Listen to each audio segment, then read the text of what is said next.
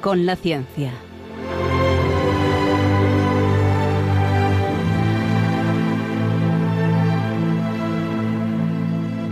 Dirigido por Javier Ángel Ramírez.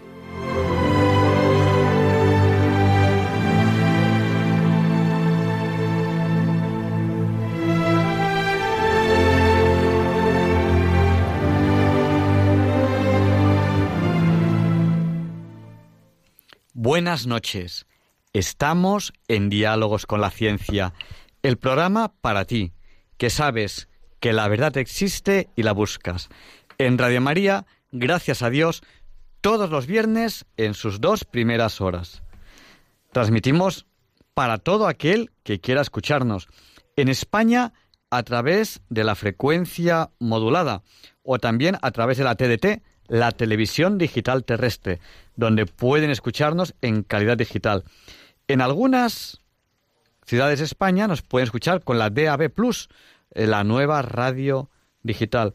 Oye, y para la gente que está por ahí, para la gente que está por ahí, por estos mundos, que está a lo mejor ahora en Honolulu o en Alaska, no, vete tú a saber, pues se bajan gratuitamente y tardan 14 segundos en hacerlo la APP Radio María España y automáticamente su teléfono queda convertido en un receptor de radio y pueden escuchar su programa preferido, Diálogos con la Ciencia, de Radio María. O también en www.radiomaria.es que además en el podcast tienen el histórico de muchísimos programas de Radio María. Y mira, nos escriben ahora mismo, pero ya tenemos en, en, marcha el WhatsApp del programa de radio, gracias a Dios, gracias a Dios, porque bueno, la tecnología vuelve a funcionar tenemos el WhatsApp de, de Radio de Diálogos con la Ciencia. ¿Cuál es el WhatsApp de Diálogos con la Ciencia? El del 8.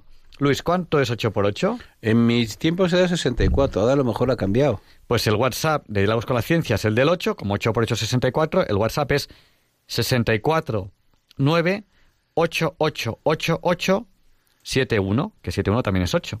Entonces nos escribe desde Venezuela a través del WhatsApp, que nos está escuchando por internet, no, nos, no sabemos si a través de la app o a través de la, de la web de Radio María, nos escribe, uy, Emanuel Benito, que vive en Guanare, capital espiritual de Venezuela, donde aparecía la Virgen de Coromoto.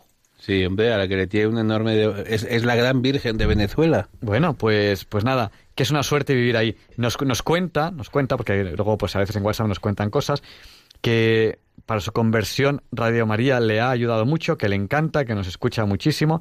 Pues le, enviamos un abrazo. Venezuela, que está en estos momentos tan, tan delicados, enviamos un abrazo a todo el mundo en Venezuela, con la esperanza de que el Señor les acompañe a, la mejor solución de los tremendísimos problemas que están teniendo ahí. Y nos cuenta, nos cuenta eh, Emanuel, que tiene una hermana que vive en Valencia y que acaba de tener una niña. Un, En la Valencia de Venezuela. No, no, en, Valencia, aquí en España. Ah, en Valencia, aquí. En nuestra Valencia. Es que hay una Valencia en Venezuela. Sí, sí. Y que la niña, la niña se llama Fátima Lucía. Bueno, pues un, un abrazo muy fuerte a este, a este oyente de Venezuela y a su hermana. Bueno, luego tenemos eh, mucha gente que nos está escribiendo ya a través del WhatsApp. Luego, luego les felicitaremos porque ya, ya, ya es mucha, mucha gente. Nos saludan pues desde, desde Coria, como, como viene a ser habitual. Pilar, un abrazo muy fuerte, que además Pilar eh, nos, nos, suele acompañar, se lo agradecemos un montón y nos dio una gran alegría porque estuvo, estuvo malita y ahora pues está muchísimo mejor. Y bueno, para nosotros rezamos por nuestros oyentes, nuestros oyentes rezan por nosotros. Eso que se llama la economía del rezo. Uy, Jesús. Es que estoy resfriado y acabo de estornudar. Bueno, pues muchísimas gracias. Vamos allá con el programa. Hoy vamos a tener una entrevista muy interesante. Vamos a hablar con un científico, eh, un científico del CSIC que trabaja en el Real Jardín Botánico. Pues enseguida, enseguida vamos a ello. Qué bonito trabajar en el Jardín Botánico.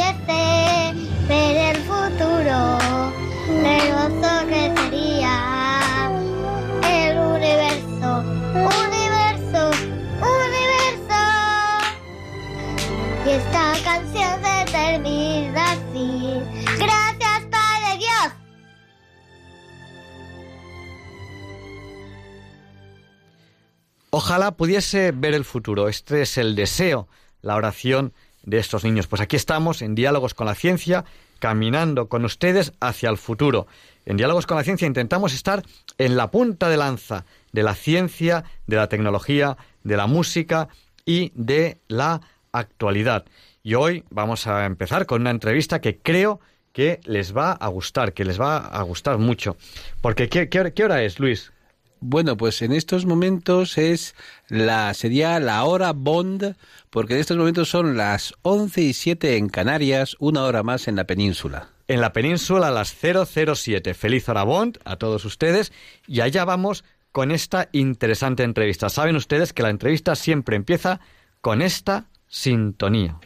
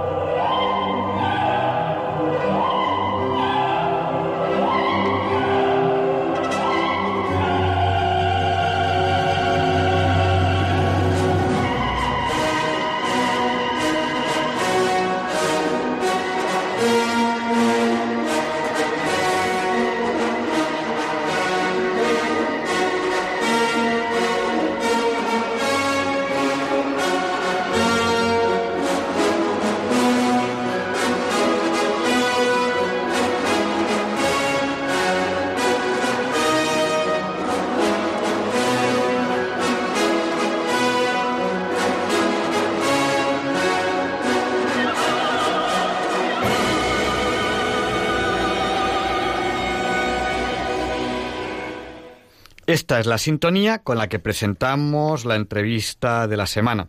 Nos acaban de saludar desde Las Arenas, en Vizcaya, otro oyente nos ha escrito al WhatsApp, nos dice que está en la otra punta, no sabemos dónde es, pues no sabemos cuál es la otra punta, pero bueno, pues les saludamos y vamos a empezar ya con nuestra entrevista. Hoy, en Diálogos con la Ciencia, tenemos a Ramón Morales. Él es científico titular del CSIC, el Consejo Superior de Investigaciones Científicas, y él trabaja, está destinado al Real Jardín Botánico. Buenas noches, Ramón. Buenas noches. Eh, bueno, el Real Jardín Botánico. Quizá podríamos empezar preguntando qué es el Real Jardín Botánico. A lo mejor no todo el mundo lo sabe. Bueno, pues el Real Jardín Botánico es un jardín, pero es un instituto del Consejo Superior de Investigaciones Científicas en el que se hace también investigación. Tiene dos partes. Un, el, el edificio de investigación y la parte de jardinería, que es un museo de plantas vivas. ¿eh?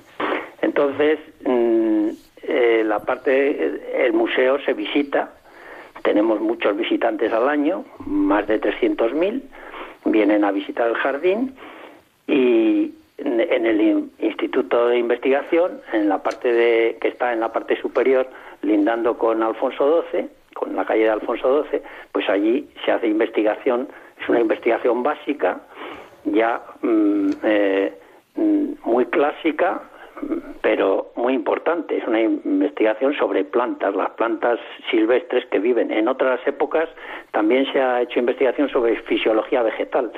Nosotros, sobre todo, hacemos mm, sobre plantas silvestres, no plantas cultivadas, plantas silvestres y que, em, que viven en, en, España y en diferentes partes del mundo también se están haciendo floras de, de la flora ibérica y se está haciendo una flora de Guinea Ecuatorial y se recogen plantas. Tiene un herbario, tiene una biblioteca muy importante, un herbario con más de un millón de pliegos, que son plantas secas prensadas, tiene una biblioteca con más de 30.000 volúmenes, muy importante en referencia con la botánica y con más de 2.000 revistas, y luego tiene los laboratorios. Pero qué maravilla. Bueno, no sabe usted la, envidia que me, que, me produce escucharle porque pienso en ese lugar maravilloso, maravilloso que es el Jardín Botánico, porque es un centro de investigación, pero es también un jardín muy bonito y muy variado y con unos colores estupendos. ¿Y, cómo se puede hacer para visitar el, el Jardín Botánico? Pues el Jardín Botánico está abierto todos los días del año, menos Navidad y el 1 de enero Mm, a partir de las 10 y luego se cierra, dependiendo de los meses, por, por la luz, mm, desde las 6 de la tarde hasta las 9 de la tarde en, esto en pleno verano. Desde las 6 de la tarde en invierno y, cuando son es la hora más eh, eh, hay menos luz hasta las 9 de la tarde. Pues cualquiera lo puede visitar la ventaja que tiene el Jardín Botánico de Madrid es que está en el centro de la ciudad. Eh, si hablamos un poco de su historia, eh, es una institución mm, muy antigua. Se fundó en tiempos de Fernando VI en 1755, pero fuera de Madrid, en el Soto de Migas Calientes, que está, estaba en la carretera, en el Camino del Pardo, en la carretera del Pardo que está ahora donde están las ermitas de San Antonio. Y entonces en 1774 decidieron trasladarlo, porque estaba muy lejos de, la ciudad de Madrid, decidieron trasladarlo al Prado.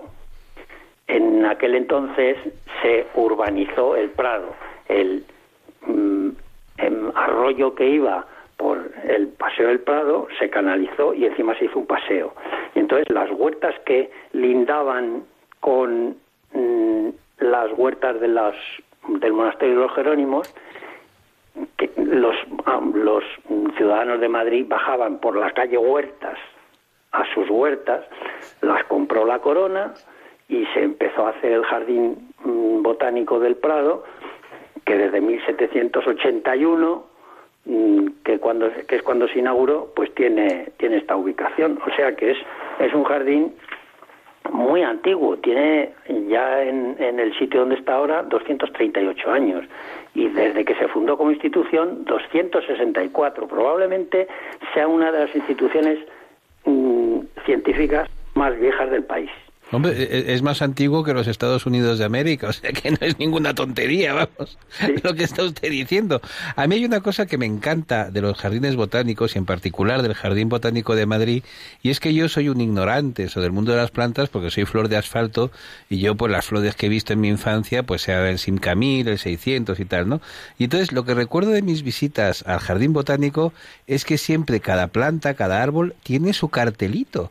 Y entonces te enteras de que el mes es el Celtis australis y te quedas muy contento. Pues esa es una de las misiones de un jardín botánico. Mm, primero, yo les preguntaría a, todos los oyentes qué es un jardín, qué se entiende por un jardín. Qué buena pregunta. ¿Qué es un jardín?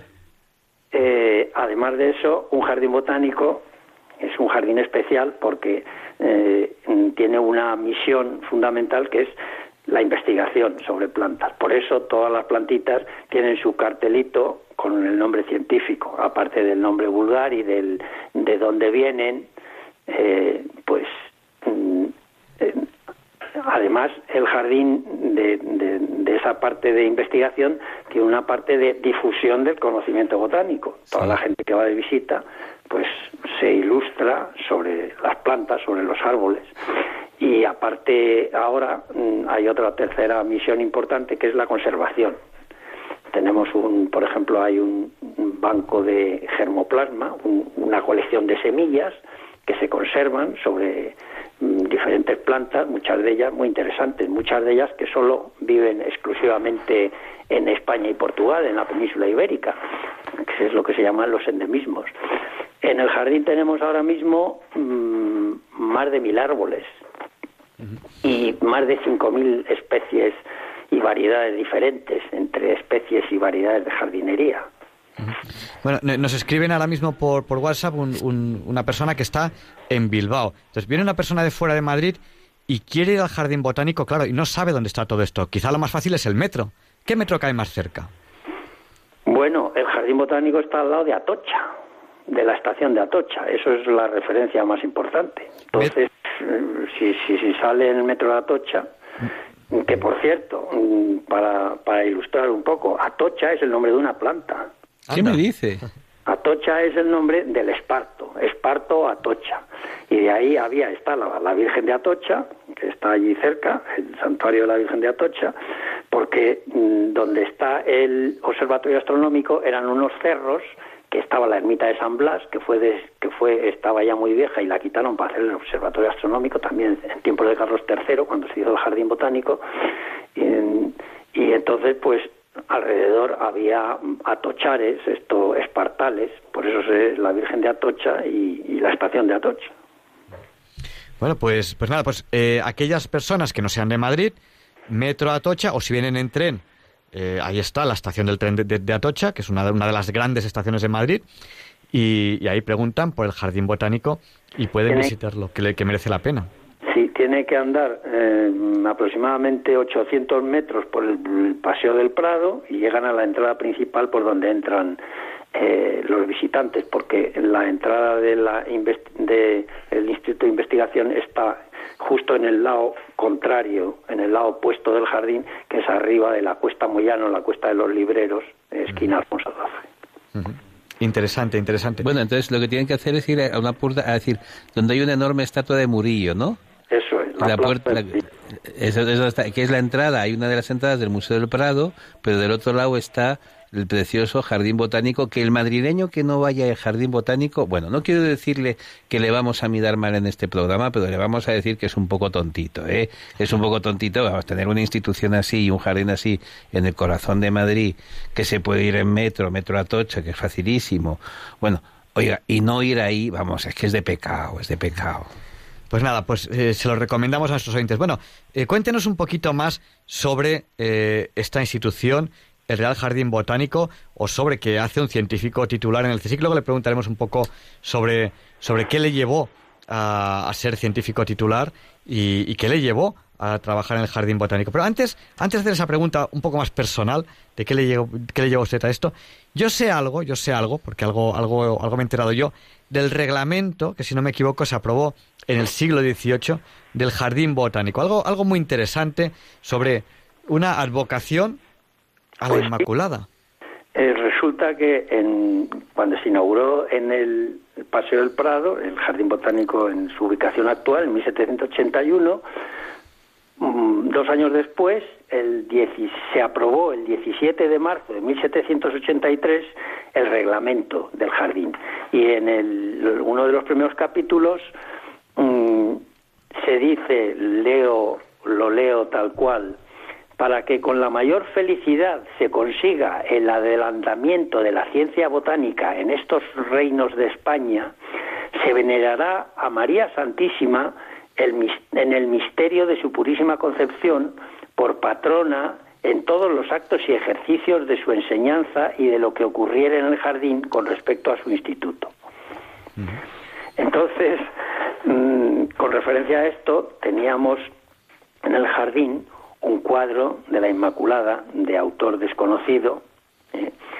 y este cuadro se depositó porque no había sitio para ponerlo o no encontraron una buena ubicación, en 1983 se depositó en el Museo Romántico, que está unas calles más allá. Y del Museo Romántico se lo llevaron a una iglesia, la iglesia de San Juan Bautista, en donde está depositado. Eh, de lo que hemos tenido noticia eh, el año 2011. ¿eh? Mm, es una mm, Inmaculada Concepción muy bonita, del estilo del siglo XVIII, XVII, XVIII. Lo que pasa es que está, mm, está restaurada muy medianamente porque lo hizo una persona que al parecer no era profesional. Pero en fin, ahí está el cuadro, en la iglesia de San Juan Crisóstomo. Bueno, pues eh, yo, creo que ha llegado el momento de dar paso a los oyentes. Nos saludan también desde Calatayud. Eh, hay una amiga tuya, Luis, que ha hecho, trampa en vez de entrar eh, al WhatsApp de Diálogos con la Ciencia, que es el 649888871. Como es amiga tuya, nos ha escrito al WhatsApp privado. Les saludamos. Hola, Estela. Hola, Sterling. gracias, gracias por escucharnos. Que además este, Estela ha estado aquí muchas veces en, en, el programa. Hace años, hace muchos años vino. Pues no, ha estado en este programa y ha estado también en el programa uh, Historia en Vivo, es decir, es una gran colaboradora de Radio María. Pues nada, un, saludo muy fuerte. Pues yo, yo creo que, que, si le parece bien a, a, don Ramón Morales, vamos a dar paso a nuestros oyentes, porque siempre tenemos, cuando podemos, no, siempre podemos, pero cuando podemos una entrevista, pues le damos paso porque tienen cosas muy interesantes que, que preguntarnos. Pues con mucho gusto. Nuestro número de teléfono, apúntenlo, y, sobre todo, si nos van a llamar, no tarden en, en llamarnos, pues porque porque luego se acaba el momento de las llamadas y ya no, ya no podemos dar paso a las llamadas. Apunten, es el 91 005 94 19. Se lo repetimos por si no tenían papel o bolígrafo a mano, nuestro número y llamen ahora si quieren llamar, que luego al cabo de un rato pues ya, ya, ya no, no seguimos con las llamadas y no les podemos dar paso. Es el 91 005 94 19. Vamos a, a, ver eh, si Creo que tenemos una llamada, ¿no, Luis? Pues sí, tenemos una... Una llamada que le vamos a dar paso ya ahora mismo. Hola, Javier. ¿Qué tal? Buenas noches. ¿Con quién hablamos? con José. ¿Qué tal, José? Buenas noches. Cuéntanos. Bueno, yo eh, quiero resolver una duda que vi un documental que dijeron que las plantas tienen neuronas en las raíces pues, eh, para comunicarse entre ellas en los bosques, en los jardines. Bueno, pues le, preguntamos a don Ramón Morales sobre este tema, ¿no? Eh, se está poniendo muy de moda una, una línea que a mí me, planteó incluso un profesor en la universidad, en el cual pues nos, eh, digamos, exalta el valor de las plantas, que evidentemente, pues las plantas, como, como toda creación de la naturaleza, pues tienen, tienen valor. Y nos dice que las plantas son más importantes, a mí me, lo dijo esto un profesor de universidad que a mí me chocó mucho, dice, son más importantes que los hombres porque los hombres tienen cinco sentidos y las plantas veinti no sé cuántos. No sé si eso les es más importantes o no, no lo sé, pero bueno. bueno, vamos a preguntarle a don Ramón Morales si le parece bien. Vale. Muchas gracias. Es que de esto yo no, no sé mucho. Sé que hay un profesor italiano que trabaja en esto y efectivamente las plantas eh, tenemos que considerarlas como unos seres vivos importantes, importantísimos y que, sienten, pues no lo sé si sienten al mismo nivel que nosotros, pero mm, algo deben sentir porque sí parece que cuidándolas especialmente crecen mejor eh, o cantándolas que se dice. No hay nada probado científicamente pero mm, sí deben sí sí deben tener deben sentir a su manera eh, según esto, se desmontaría todo el sistema que hay de, los, de las personas que, que son vegetarianas. Realmente para comer tenemos que matar y las plantas, a las plantas para comer también las matamos. Así es. Así es. Hay, hay una cosa que quería comentarle a usted y, a nuestros oyentes, y es que dentro de las joyas que tiene el Jardín Botánico, que es un jardín que da para muchas visitas, hay algo que no se deben perder, que es el invernadero. Porque está dividido en tres partes y quiero recordar que hay tropical seco, tropical húmedo y ecuatorial, me parece recordar de memoria. Y hay la ocasión para ustedes, para el público, de ver esas plantas que ustedes normalmente no ven, ven el fruto, por ejemplo, una piña, una piña, pues ustedes no tienen ocasión de ver una piña al natural, entonces ahí la ven, y ven la planta del café y ven las plantitas piedra. Es un lugar fascinante, fascinante. Pues, sí, efectivamente, porque es un invernadero que se inauguró, creo, en 1997, el invernadero Castro Viejo, en, en honor a un compañero nuestro, un, gran botánico que es el que impulsó mm, sobre todo mm, un gran proyecto que es la flora ibérica sí. y, y, dirigió hasta que murió el año 2009. Entonces el, este invernadero mmm, tiene los tres departamentos estos y si cuando se entra en el primero que es el, el de los cactus y de las plantas piedras pues Sí. parece que está uno en, en otro mundo porque los cactus viven de una manera en el, en el desierto parece que entra uno en, en tiene aspecto lunático sin embargo luego el tercer departamento pues es es una mm, eh, parecido a- a- al ambiente que encuentra uno en una selva pluvial, en una pluvisilva, selva que está lloviendo siempre. Eh, hay una buena colección de orquídeas y de plantas epífitas, de estas plantas que viven encima de los troncos de otras. Ahí están puestas en unas estructuras que se hacen con corcho o con o, o especiales, vamos. Pero luego también al lado hay un invernadero antiguo, la estufa fría, la estufa de Graels. Ahora es estufa fría, pero era una estufa caliente que tenía calefacción porque tiene una chimenea y tenía unos tubos, se calentaba el agua y tenía unos tubos mm, que llevaban el agua caliente y era estufa caliente, ahora es estufa fría. Y esa estufa que es de mm, 1800 hacia 50, hacia mediados del siglo XIX, tiene un carácter muy bonito. Tiene plataneras, tiene lechos arborescentes también. Es, es una estufa también muy bonita. Sí merece la pena visitar el invernadero y la estufa fría. Bueno, es que además, imagínense ustedes, querido público, lo que es llegar ahí. Oye, que todos hemos leído, ah, hemos oído hablar de los papiros de egipcio, y cuando ves que los papiros, papel, vamos, donde escribían los egipcios, los sacaban de esa plantita que ves ahí, la ves, la puedes, no digo tocar, porque no hay que tocarlas, pero que lo tienes delante, que, que estás, estás eh, como si estuvieras en Egipto, lo que falta es el hipopótamo o el cocodrilo, porque todo lo demás está, ¿no? Es decir, es una cosa fascinante.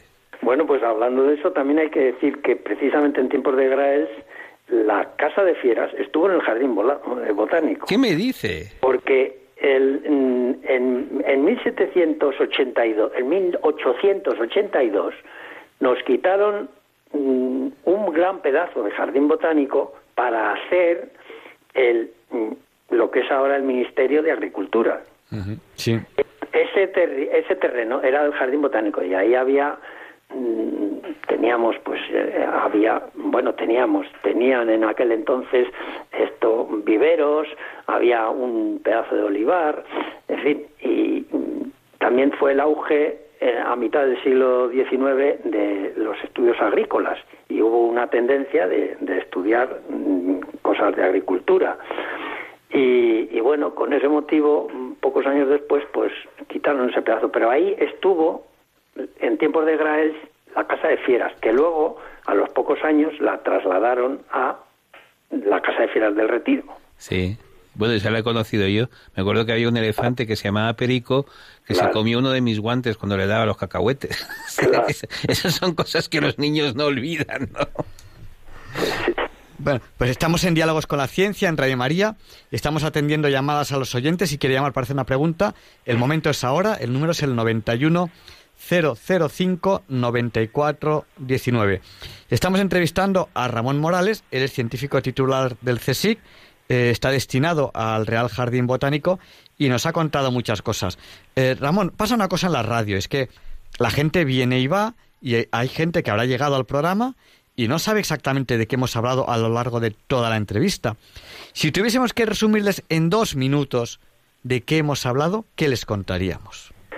Pues Jardín Botánico, una del Prado de Madrid, una institución eh, científica, aparte de su parte museística de plantas vivas, eh, la más vieja probablemente de España, después de la Real Academia Española, que ha cumplido 300 años de la lengua, de la Real Academia Española de la Lengua, que ha cumplido 300 años, pues después de esa, si esta se considera mm, institución científica, la más, la más vieja.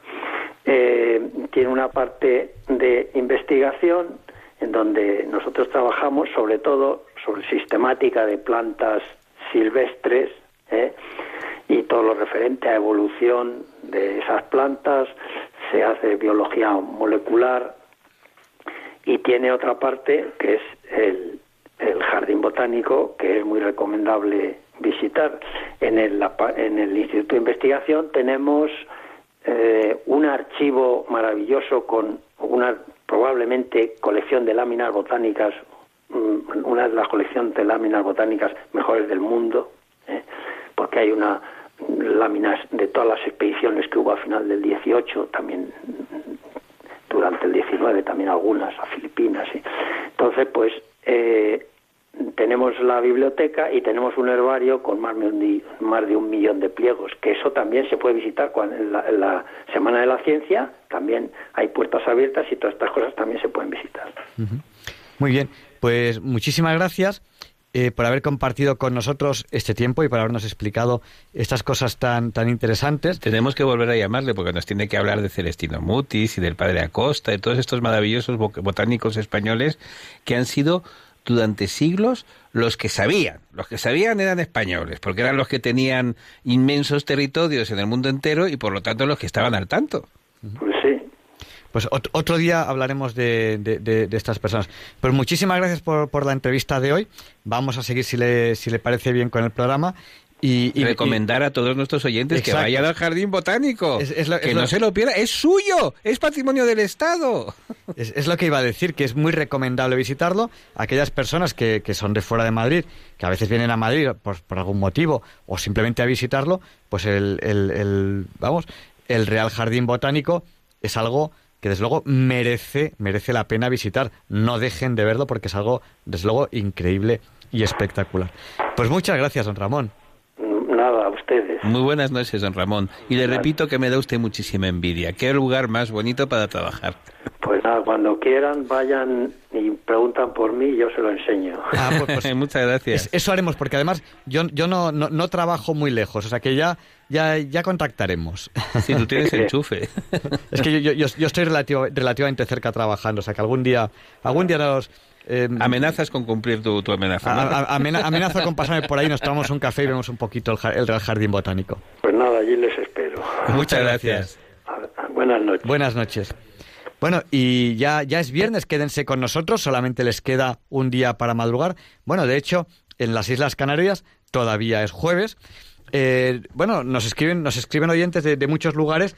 y hemos empezado saludando a un oyente de Venezuela que, luego me ha reñido cariñosamente porque he dicho mal su nombre. Me parece que he dicho Emanuel Benito y no, no es Emanuel Benito, es Emanuel Bento.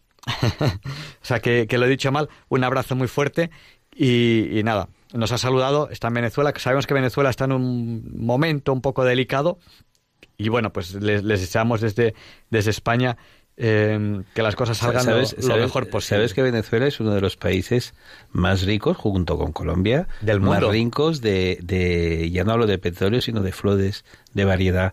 Tiene una zona que se llama Los Llanos, que se inunda con regularidad y donde hay, además de anacondas y otros bichos impresionantes, hay una variedad botánica en Venezuela impresionante. Y precisamente el padre Acosta, que era jesuita de origen portugués, pero en aquella época Portugal y el resto de la península ibérica estaban, estaban unidos bajo la misma corona, hizo la primera descripción moderna de una botánica, es decir, el primer libro de botánica moderno que existe, que no fuera una cosa que imitara el Dioscórides griego, sino una cosa moderna, hablando de nuevas especies, de sus propiedades, de la forma tal, es de un español, vamos, de un español de origen portugués, el padre Acosta.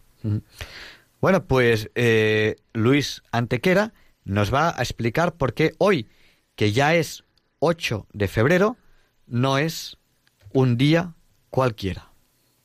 It's a lovely day today, and whatever you've got to do. I'd be so happy to be doing it with you.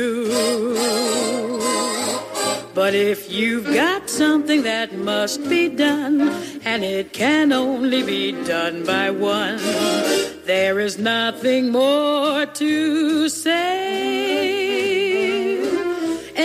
It's a lovely day for saying it's a lovely day.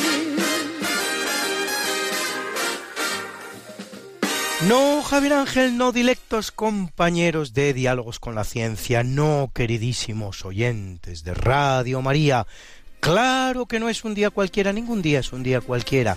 Y este 8 de febrero que nos disponemos a comenzar hoy, tampoco, porque en fecha tal y dentro del fecundo capítulo de la conquista y colonización de América por los exploradores navegantes y frailes españoles, en 1517 a las órdenes de Hernández de Córdoba, parte de Santiago de Cuba una expedición para la conquista de México. Tras descubrir la península del Yucatán y la isla de Cozumel, en el curso del río Champotón, son atacados por 30.000 indígenas. Hernández de Córdoba consigue regresar con solo dos compañeros, pero poco después muere a consecuencia de las heridas recibidas. Aún habrían de pasar cuatro años para que México fuera conquistado por Hernán Cortés en una de las campañas militares más increíbles que registra la historia, solo superada en proeza y mérito por la que realizará su primo Francisco Pizarro, doce años más tarde, en 1533 para conquistar Perú.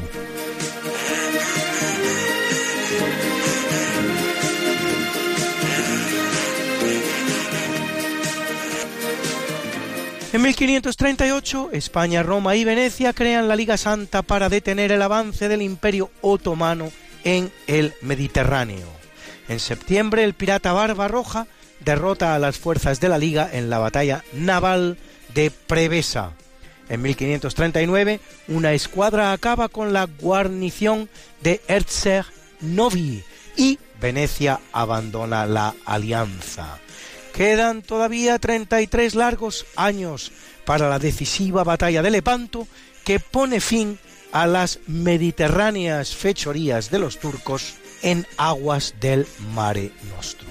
En 1692, en Massachusetts, un médico sugiere que dos chicas del pueblo podrían ser brujas, iniciando el extraño proceso basado en rumores que desencadena los juicios de Salem, los cuales finalizan con 19 personas ahorcadas, 14 mujeres y 5 hombres. Réplica del proceso que ya se había producido en Europa y que va a acabar con la vida de unas 50.000 personas en Centro Europa. En España, las sentencias a muerte de brujas solo ascendieron a 27 y siempre acompañadas por otros delitos distintos de los de brujería, que tenían que ver con las prácticas llevadas a cabo basadas en asesinatos y otras fechorías. En 1762 es coronada emperatriz rusa Catalina II, llamada la Grande, prusiana de origen de la aristocrática familia Anhalt Zerbst, se había casado con el luego zar Pedro II, que no consuma su matrimonio sino después de ocho años. En 1762 el amante de Catalina da un golpe de estado que la pone en el trono, sucediendo a su marido como ya había pasado, por cierto, cuando en 1725, medio siglo antes, otra Catalina, Catalina I, sucede a otro Pedro, Pedro I. Catalina II será una gran gobernante que moderniza y europeiza Rusia y expande sus dominios por Crimea, Bielorrusia, Livonia y Ucrania, entre otros territorios.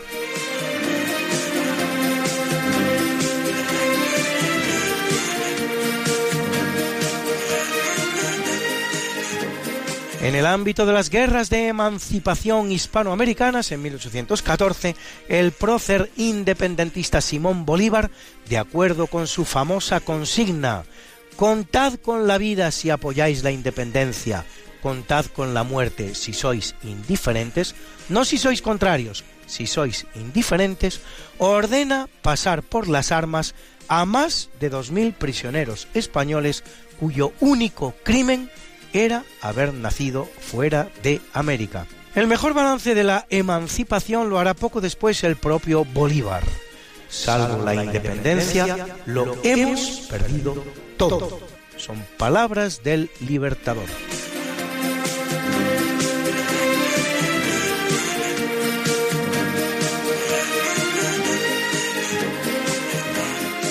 En 1815 el Congreso de Viena prohíbe el comercio de esclavos bajo cualquier forma.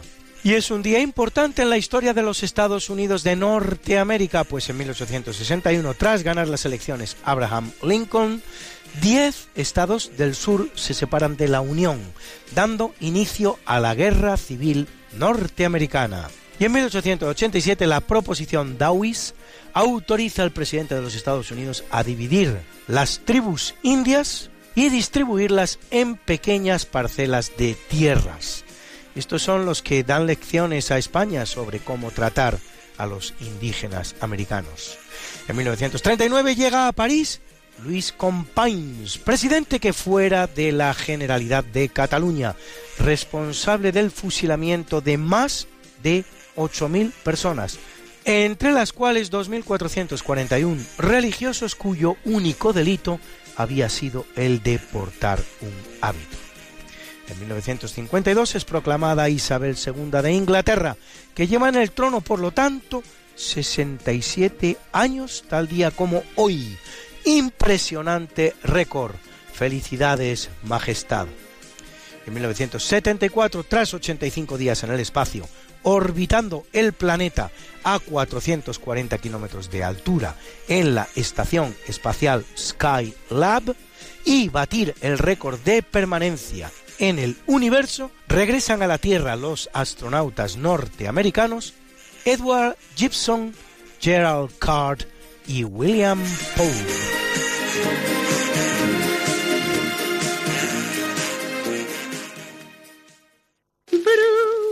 Bruna, nació María y está en la cuna, nació de día, tendrá fortuna, bordará la madre su vestido largo y entrará a la fiesta con un traje blanco. Y será la reina cuando María cumpla 15 años. Te llamaremos Negra María, Negra María que abriste los ojos en carnaval. En el capítulo del natalicio nace en 412 Proclo, principal representante de la escuela filosófica neoplatónica de Atenas, junto a Plutarco de Atenas y Siriano.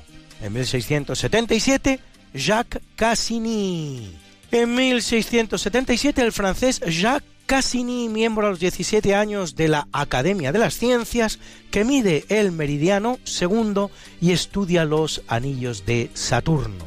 En 1700 el suizo Daniel Bernoulli, que realiza importantes contribuciones en los campos de la estadística, la probabilidad, la hidrodinámica y la elasticidad.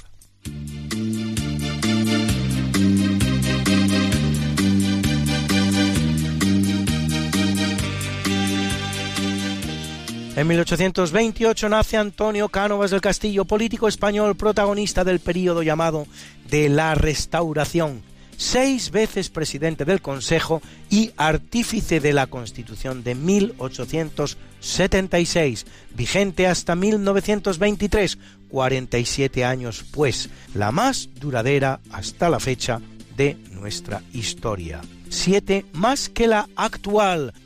Y el mismo día Julio Verne, escritor francés considerado el padre de la ciencia ficción, que predice en sus obras muchos logros que terminarán haciéndose realidad. Entre sus novelas, 8.000 leguas de viaje submarino o La Vuelta al Mundo en 80 días, en la que describe una curiosa apuesta que los protagonistas de la novela pierden por un día, cumplimentando la vuelta al planeta en 81, para descubrir al final que al viajar de este a oeste han recuperado una jornada y por lo tanto han ganado la apuesta. Pues bien, el afortunado recurso literario se había dado ya en la realidad, precisamente en la primera vuelta al mundo que dan los marinos españoles, con el Cano al frente, de cuyo comienzo celebramos este año el quinticentenario, los cuales, al llegar de vuelta a España, descubre que han navegado un día menos de los que habían contabilizado.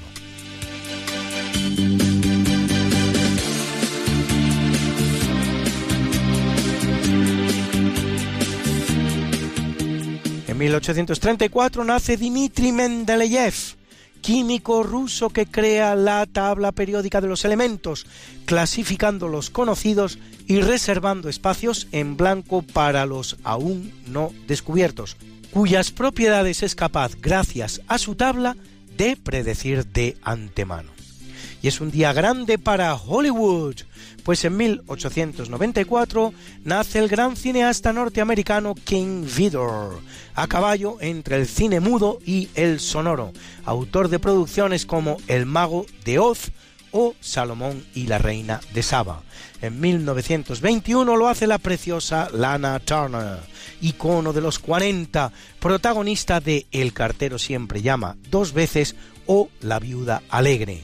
En 1925, Jack Lemmon, protagonista de películas como Con faldas y a lo loco o la dramática Días de vino y rosas. Y en 1931, el gran galán James Dean, que apenas pudo realizar tres filmes. Gigante, Rebeldes sin causa y Al este del Edén, antes de estrellarse en un coche a los 24 años de edad. Y en 1923, el que nace es un personaje entrañable de la televisión española. A ver si lo reconocen ustedes.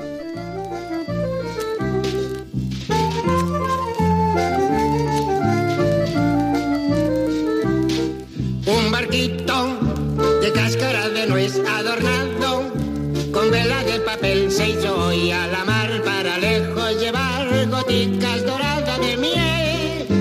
mosquito sin miedo va en él muy seguro de ser buen timonel y subiendo y bajando las olas el barquito ya se fue. Navegar sin temor en el mar es lo mejor, no hay razón de ponerse a temblar. Y si viene negra tempestad, reír y remar y cantar. Navegar sin temor en el mar es lo mejor. Y si el cielo está muy azul, el barquito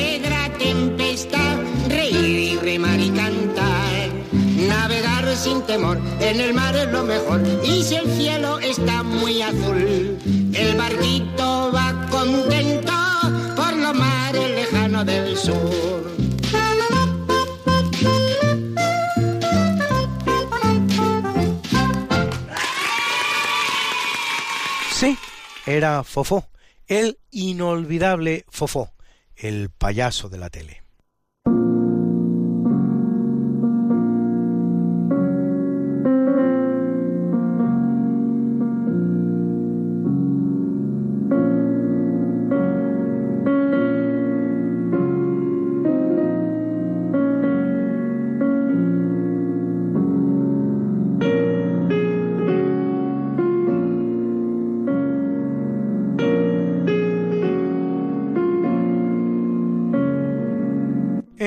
Capítulo del obituario muere en 1587 la reina de Escocia María Estuardo, decapitada en el castillo de Fotheringay por su prima la reina inglesa Isabel I, a pesar de lo cual el heredero de aquella será el hijo de esta, Jacobo I de Inglaterra, que realiza un tímido intento de congraciarse con el catolicismo que Inglaterra había abandonado en tiempos del uxoricida Enrique VIII. Y en 1621, Carlo Rainaldi, autor de iglesias romanas tan fantásticas como las gemelas de Santa María dei Miracoli y Santa María in Monte Santo, en la Piazza del Popolo, así como Santa María in Campitelli, su obra maestra. En 1709 el compositor italiano Giuseppe Torelli, que contribuye al desarrollo del Concerto Grosso, el gran concierto, autor de muchas obras para instrumentos de arco y trompeta, como este precioso concierto para dos violines en la menor que están ustedes escuchando.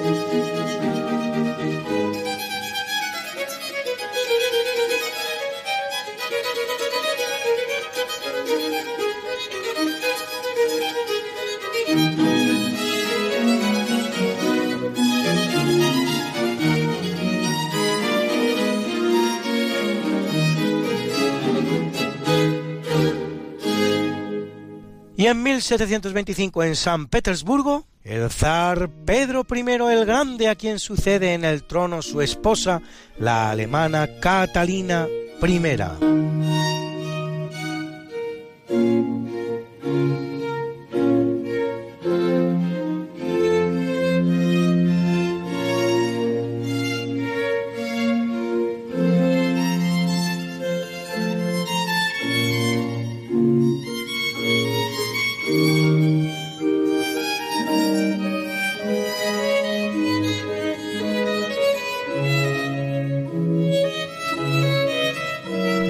1921 en Moscú, Piotr Kropotkin, padre del anarquismo junto a Bakunin, y en 1957 Walter Bode, matemático, físico, químico e informático alemán, Nobel de Física 1954 por la invención del método de las coincidencias en el empleo del contador Geiger para el estudio de las radiaciones corpusculares. Está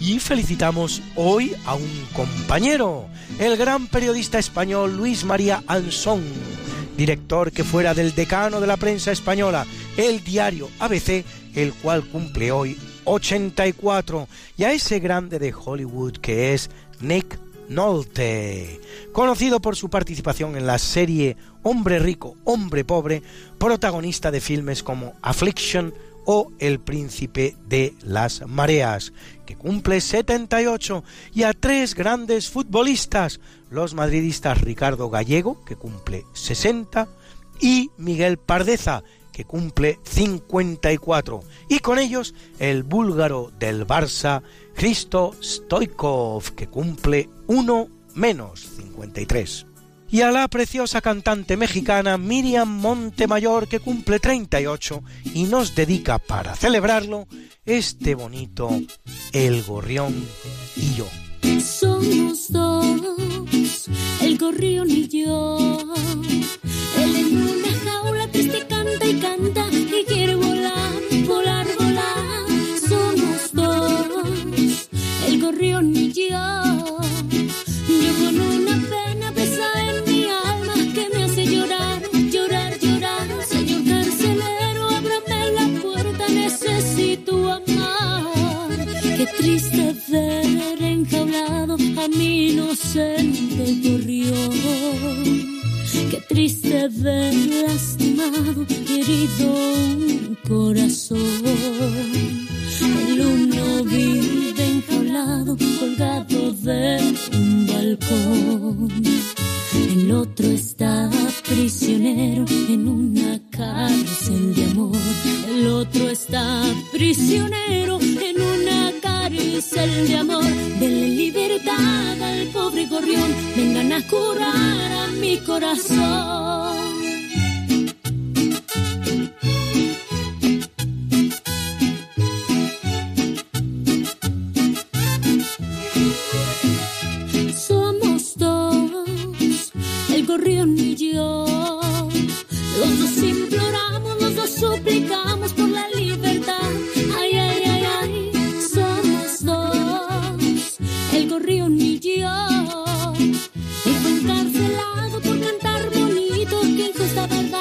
Es la verdad. Yo por muy confiada, mi pecho sangraba, hoy es un penal. Qué triste ver enjaulado a mi inocente gorrión.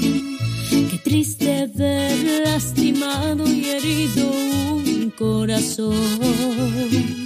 El uno vive enjaulado, colgado de un balcón. El otro está prisionero en una cárcel de amor. El otro está prisionero en una Y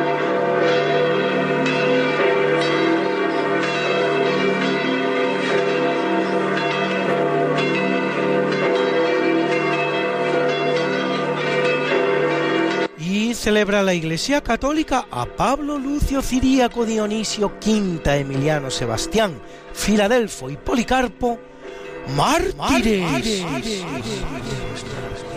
Y a Juan de Mata fundador en este caso de la Orden de los Trinitarios a Juvencio y Honorato obispos a Esteban abad. Y a Jerónimo Emiliano presbítero.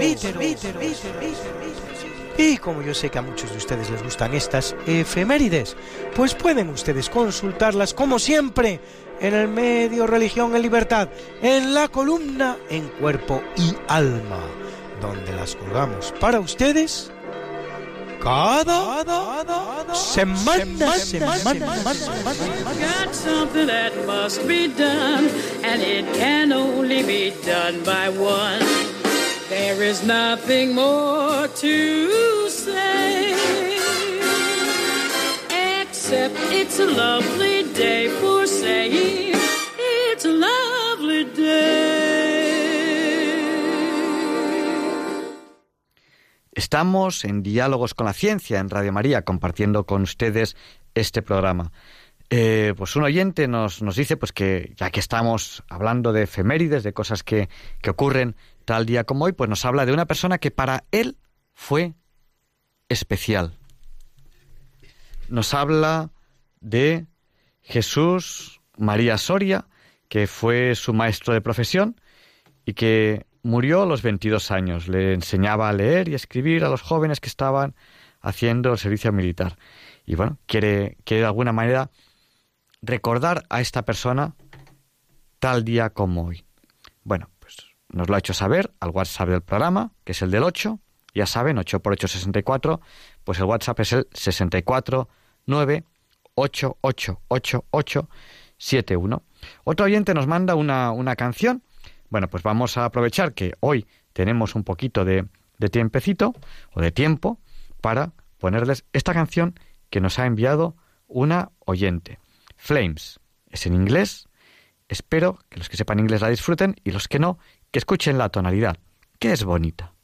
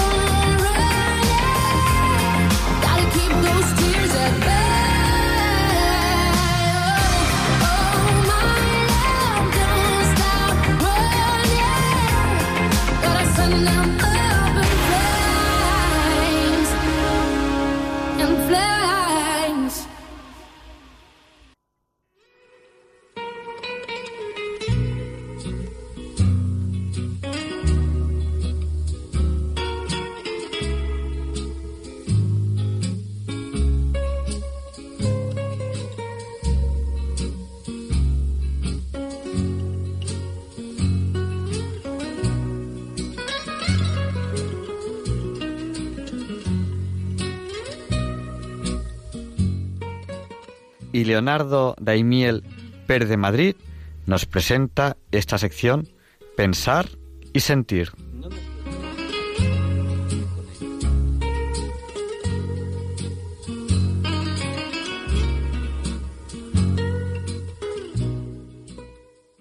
Buenas noches, queridos oyentes de Radio María.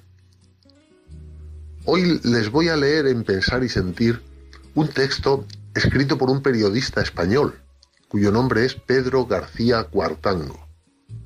Es de Miranda de Ebro, donde nació en 1955. Se licenció en Ciencias de la Información en la Universidad Complutense. Su ejercicio profesional comenzó en Radio Nacional de España, en Cáceres, hace 42 años como redactor. Y desde entonces desarrolla una actividad intensa como escritor y periodista, especializado en temas de economía. Ha sido fundador de algunos medios de comunicación escritos y ha desempeñado puestos de responsabilidad en otros, unas veces como redactor jefe, otras como subdirector y también como director. Cito algunos de los más relevantes, como son Cinco Días, Diario 16, El Mundo y ABC, donde es columnista actualmente. Poseedor de una cultura enciclopédica, muestra también magnífica capacidad para entender la psicología de personajes raros y malditos, que este es el título de una de sus colaboraciones semanales en el diario ABC. El breve texto que les voy a leer hoy en Pensar y Sentir, escrito por Pedro García Cuartango, me parece también una buena muestra de otras de sus varias cualidades como escritor. Tales son la ironía, el sentido común, la capacidad de síntesis de la actualidad y una destacable habilidad para exponer sus ideas. Y dice así, lo confieso, siempre he sido marxista, desde que era niño, con sus mostachos, su chaqué, su pajarita, sus gafas, sus puros, sus gruesas cejas y ese aire de despiste, era muy difícil no ser marxista. Partidario de Groucho, claro, no de Karl. Aunque nadie lo recuerde, Groucho fue el primero que entendió lo que ahora llamamos fake news, posverdad, recetas populistas y todas esas tonterías y mistificaciones que oímos habitualmente. De Groucho Marx es esta frase. La mentira se ha convertido en una de las más importantes industrias de América. Pero el espíritu crítico de Groucho apuntaba en primer lugar hacia él mismo como cuando en sus memorias reconoce que es casi imposible escribir una autobiografía sincera, porque lo que el público acaba por comprar es un discreto volumen con los hechos astutamente disimulados en favor propio. La observación era coherente con su peculiar filosofía expresada cuando dijo aquello de que nunca sería miembro de un club que le admitiese como socio. Era imposible que un personaje tan inconformista como él pudiera plegarse a cualquier disciplina o seña de identidad colectiva. Cuando ahora veo sus películas, observo la poderosa crítica del lenguaje que hay en todas ellas, porque Groucho utiliza las palabras para demoler la retórica dominante con la que se expresan los políticos y los líderes de opinión una forma de hablar que no sirve para comunicar, sino para manipular. El discurso de Rufus T. Firefly en la película Sopa de Ganso, tras ser nombrado primer ministro de Libertonia, es la mejor parodia de las miserias de la política que se ha hecho jamás en el cine. No hay más que escuchar su disparatada declaración de guerra a Silvania para comprender lo absurdo no ya de cualquier conflicto bélico, sino de un nacionalismo llevado al extremo. Rufus the Firefly podría ser perfectamente ese político separatista que retuerce la lógica y el sentido del lenguaje con afirmaciones que sólo buscan incendiar el independentismo y exacerbar un conflicto. Las confusas, farragosas y absurdas frases de Groucho, en la que anuncia una cosa y su contraria, nos resultan especialmente familiares en unos momentos en los que un gobierno informa que un viaje en avión oficial de su presidente costó 283 euros. Ni siquiera el Marx de Hollywood se hubiera atrevido a tanto. La esencia del lenguaje de Groucho es la radicalidad contra los estereotipos y las mentiras, contra lo correcto políticamente, que es puesto en ridículo al llevarlo hasta sus últimas consecuencias. Su impertinencia de farsante consumado, sus continuas provocaciones y sus apelaciones a unos valores que sólo sirven para encubrir el afán de poder y dinero, ponen al desnudo las contradicciones del modo de vida americano que tanto fustigó y en el cual nos podemos reconocer como si estuviéramos ante un espejo.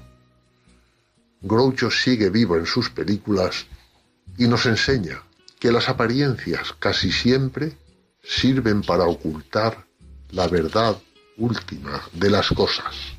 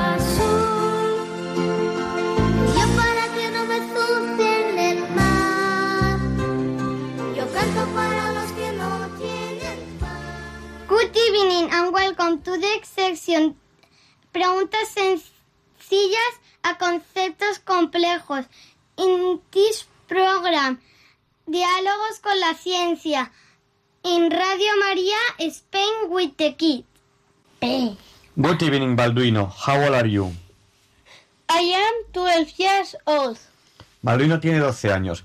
¿Qué quieres preguntar esta noche a Diálogos con la Ciencia? Que si podría ser posible que el virus, al hacer una de las funciones vitales, que es reproducirse, que si podría ser que no fuera ah, de este planeta por e- el hecho o de que en un universo que, no- que está fuera de este universo explotar el Big Bang arrasándolo o todo con vida incluida exceptuando unas pequeñas células que sobrevivieron, estuvieron las casas del sistema solar y luego y luego acabarán en el planeta Tierra y, y unos virus que, que así formándose la vida a que conocemos tal cual.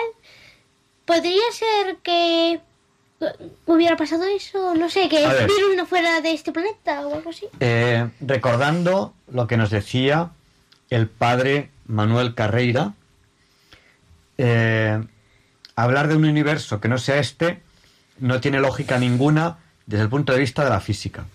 Lo de lógica ninguna es frase mía, pero lo demás, el- la, idea, la idea es del padre Manuel Carreira. El universo, por definición, es el todo. Entonces no puede haber otro universo. Porque- Pero si hay llamado algo, hoy hay algo llamado multiverso que es un universo. Multiverso, sí. Eso, eso de los multiversos Puede ser que este universo se fuera creado por un Big Bang que estaba que estaba dentro de otro universo y entonces pam, explotó No, el el universo es todo. Pues entonces el universo es todo, no hay otros universos y los multiversos eh, no tiene ninguna base científica a fecha de hoy. Entonces, hablar de multiversos ahora mismo es acientífico, no es científico. Puede ser ciencia ficción, puede ser imaginación, puede ser mil cosas. Pero no tiene ninguna base científica hablar ahora mismo de multiversos. ¿Vale? En cuanto a si, a si los virus pueden de- ser de fuera del planeta, podría serlo, pero no hay nada que nos lleve a pensar que eso es así. O sea, el virus, el virus es eh, un ente muy pequeño que entra dentro de nuestras, células y nuestras células lo, lo replican, lo, que no está en los cinco reinos por el hecho de que no se le conseguía era como un ser vivo al solo reproducirse ni se nutre ni No, ni siquiera, se ni- siquiera- ni siquiera se reproduce. El virus lo que hace es que eh, al reproducirse las células de nuestro cuerpo lo reproducen a él. Entonces, el virus, no, se- el virus no se considera ser vivo. El virus es, eh, alguien a lo mejor nos puede llamar un biólogo y explicárnoslo mejor, pero es una entidad de, de la química orgánica que entra dentro de nuestras células y que le produce un- unos, unas, eh, unos errores y hace, que, y hace que nuestras células funcionen mal. ¿Vale? Eh, pero en sí el virus no se considera un ser vivo. Que venga de otro planeta no tiene, no tiene nada nos indica pensar que viene de otro planeta. Es, es algo que, que ha crecido con la vida de este planeta, pero el virus en sí no está vivo. Y luego hablar de multiversos y todo esto no, tiene, no tiene base científica ninguna. Eso es imaginación, ciencia ficción, lo que sea. No tiene base científica ninguna. ¿Vale? Dale. ¿Quieres preguntarme algo más? No. Porque Ruth y Teresa están estudiando, por tanto, hoy no, no participan en el programa ni Ruth ni Teresa. Vale. Pero Dime. ahora no íbamos a avisar a Ruth. No, Ruth está estudiando. No la, no la avisamos. Dime, Marta. Sí, ahora, ahora vas tú. Yo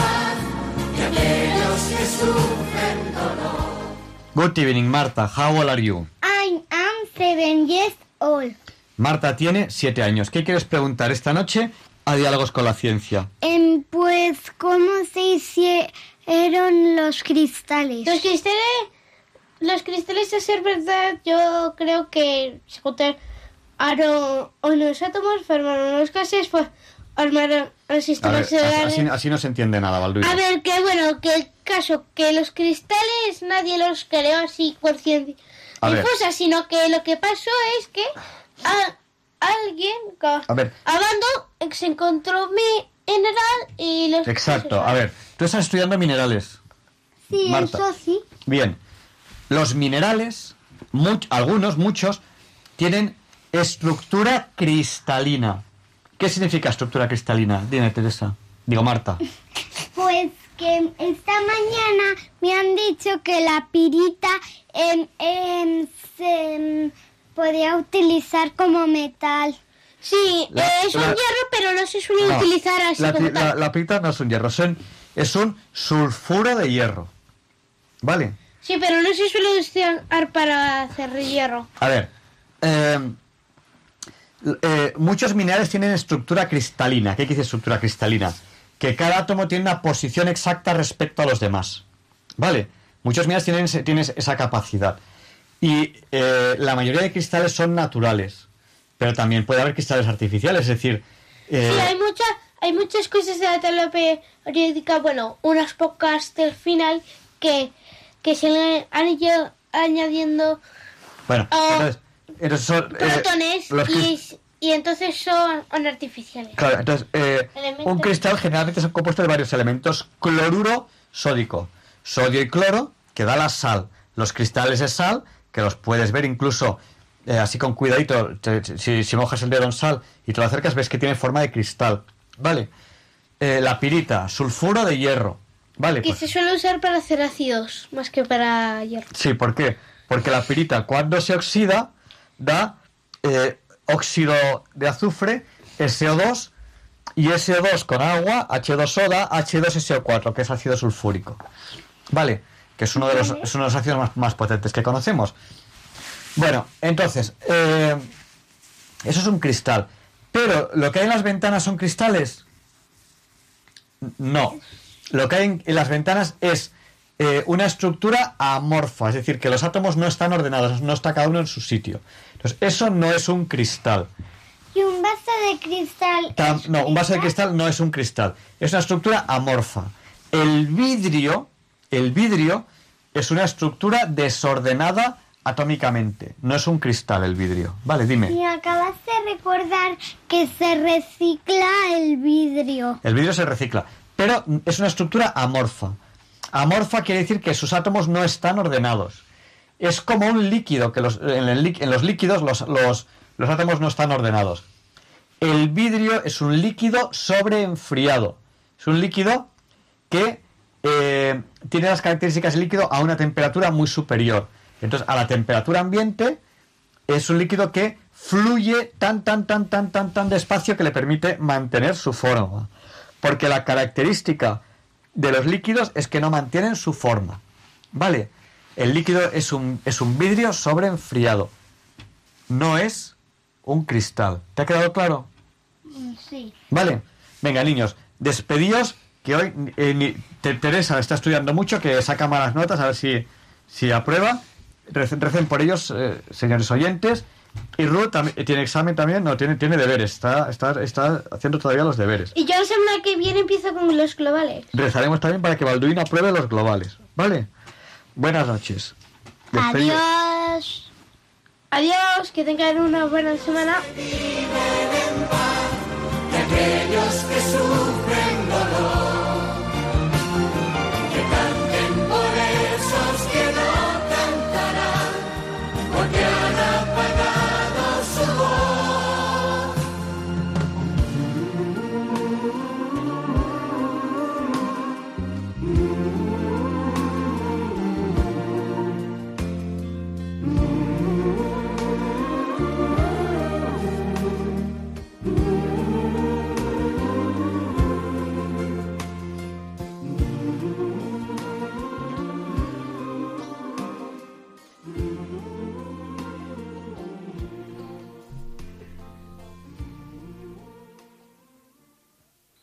Estamos en Diálogos con la Ciencia, en Radio María.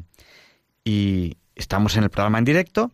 Ya saben que durante el programa pueden contactar con nosotros a través de nuestro Facebook, nuestro usuario es Ciencia y Vida, a través del Twitter, nuestro usuario es Ciencia y Vida 1, o bueno, mucho más moderno, que muchos de ustedes nos contactan con estos, con el WhatsApp del programa de radio.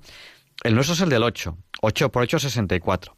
Bueno, pues ese es el 64 9 8 8 8 8 7 1, que 7 y 1 también es 8.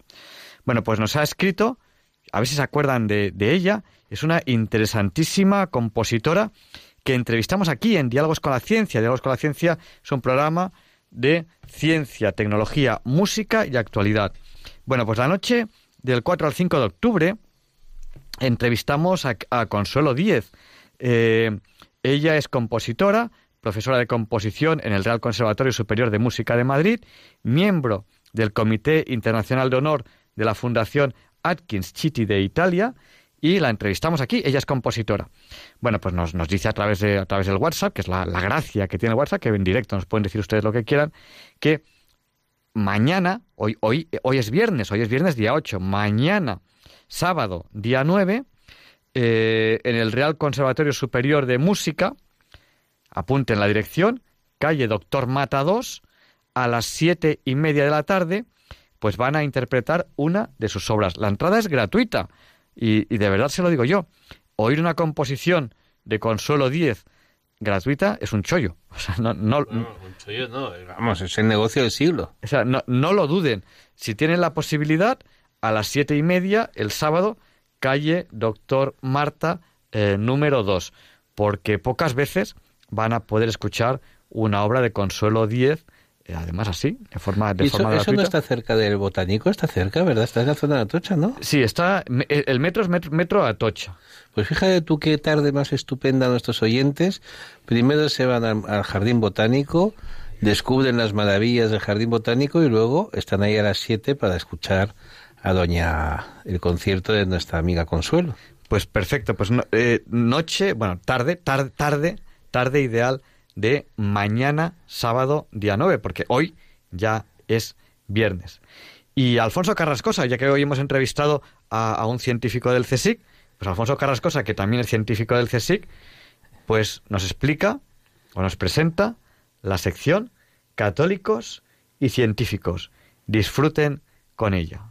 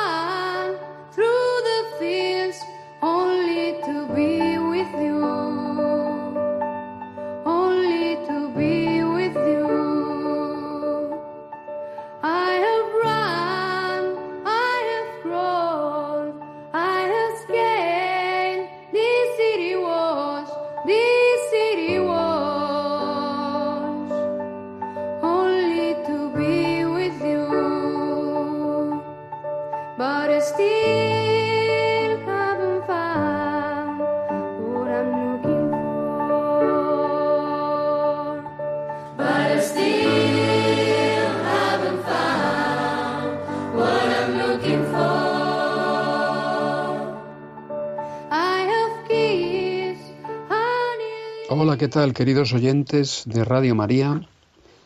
Hoy en Católicos y Científicos, guaraní misionero. Resulta, os contaba no hace mucho, que la Organización de Naciones Unidas ha decidido que una de las efemérides a celebrar durante este 2019 sea eh, la efeméride dedicada a las lenguas indígenas. ¿Por qué? Pues porque resulta que hay algunas lenguas indígenas que están en franco retroceso.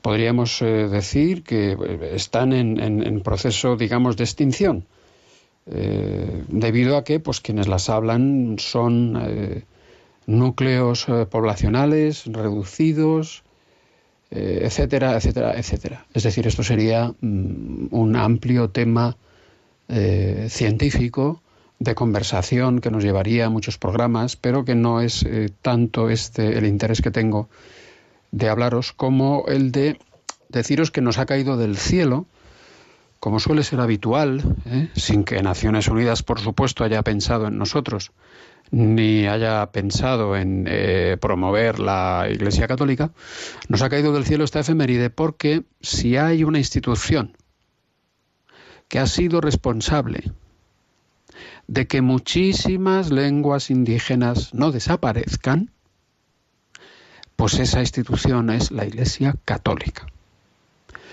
Eh, ¿Y qué hay que hacer para que no desaparezca una lengua?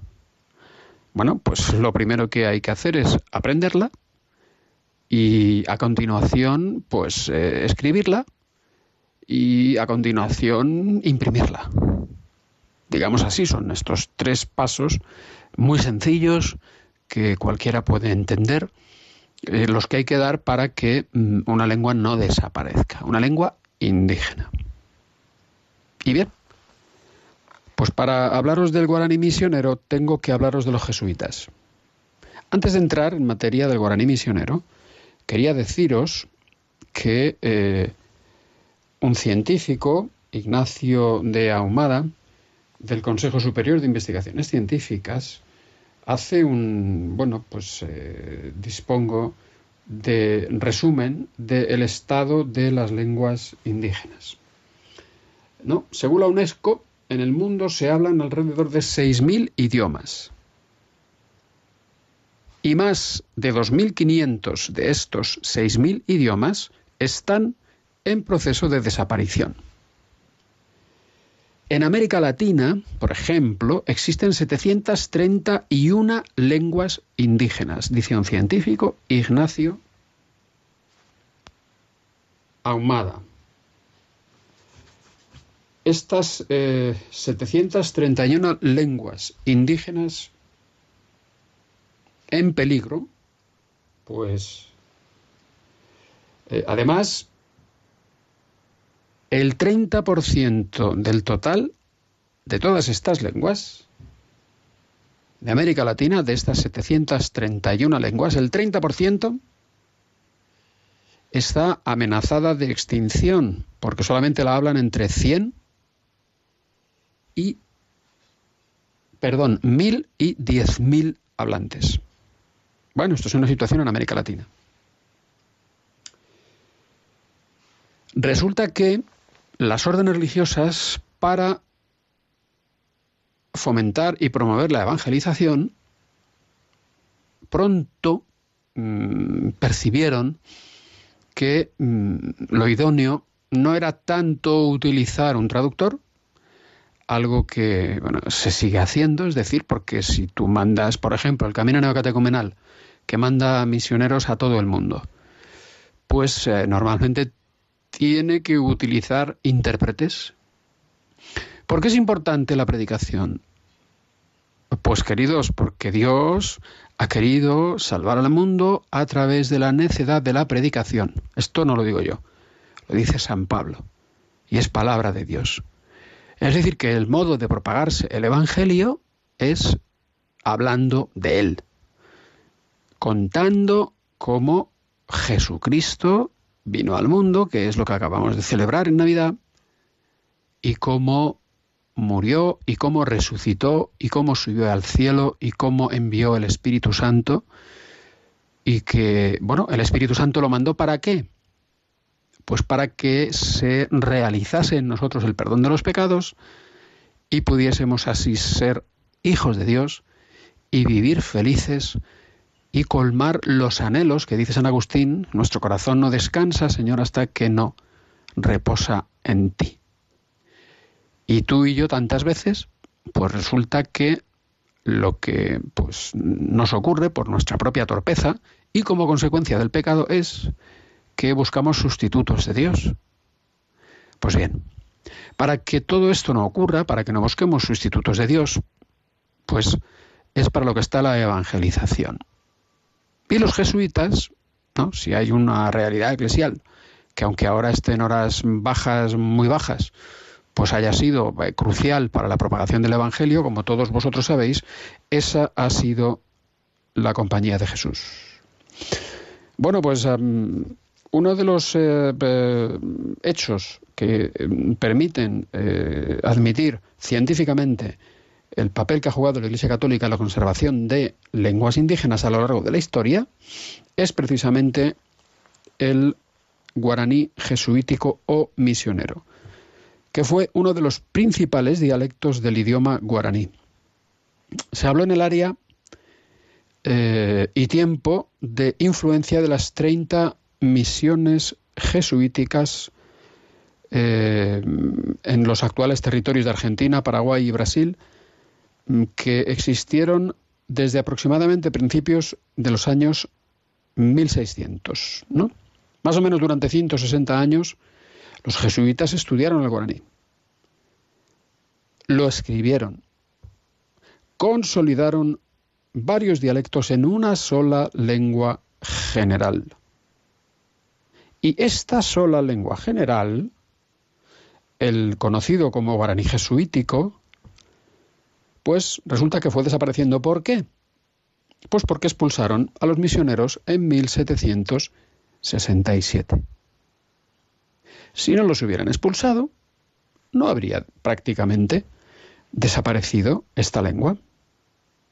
Que de hecho, lo que es en sí el guaraní misionero desapareció por expulsar a los misioneros, cosa que no ha aparecido con otras lenguas que veremos. ¿eh? Pero quienes mantuvieron y consolidaron esa lengua durante más de 160 años fueron los jesuitas.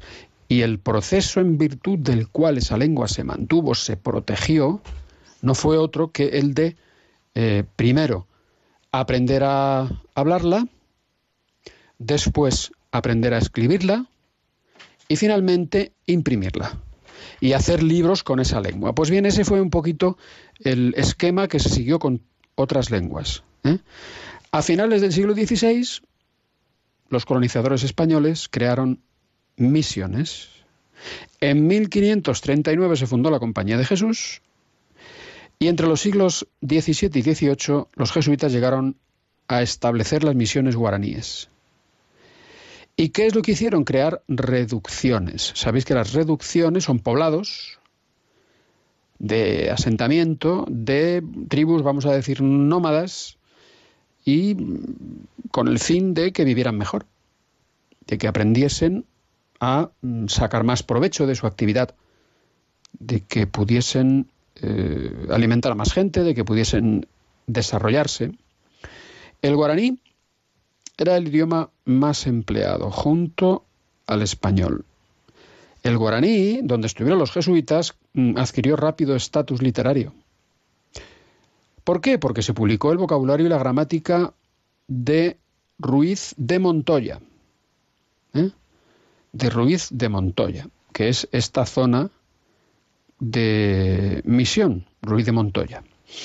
Bueno, pues esos libros, ese libro concretamente, esa gramática, pues fue escrita por misioneros españoles, que consolidaron el guaraní y que lo hicieron eh, confluir en un guaraní general producto de la unión de varias dialectos del guaraní. Bueno, pues eh, hicieron el alfabeto y bueno, pues lo que ocurrió fue que en 1583 el concilio de Lima eh, ya autorizaba traducir al guaraní el catecismo. ¿eh?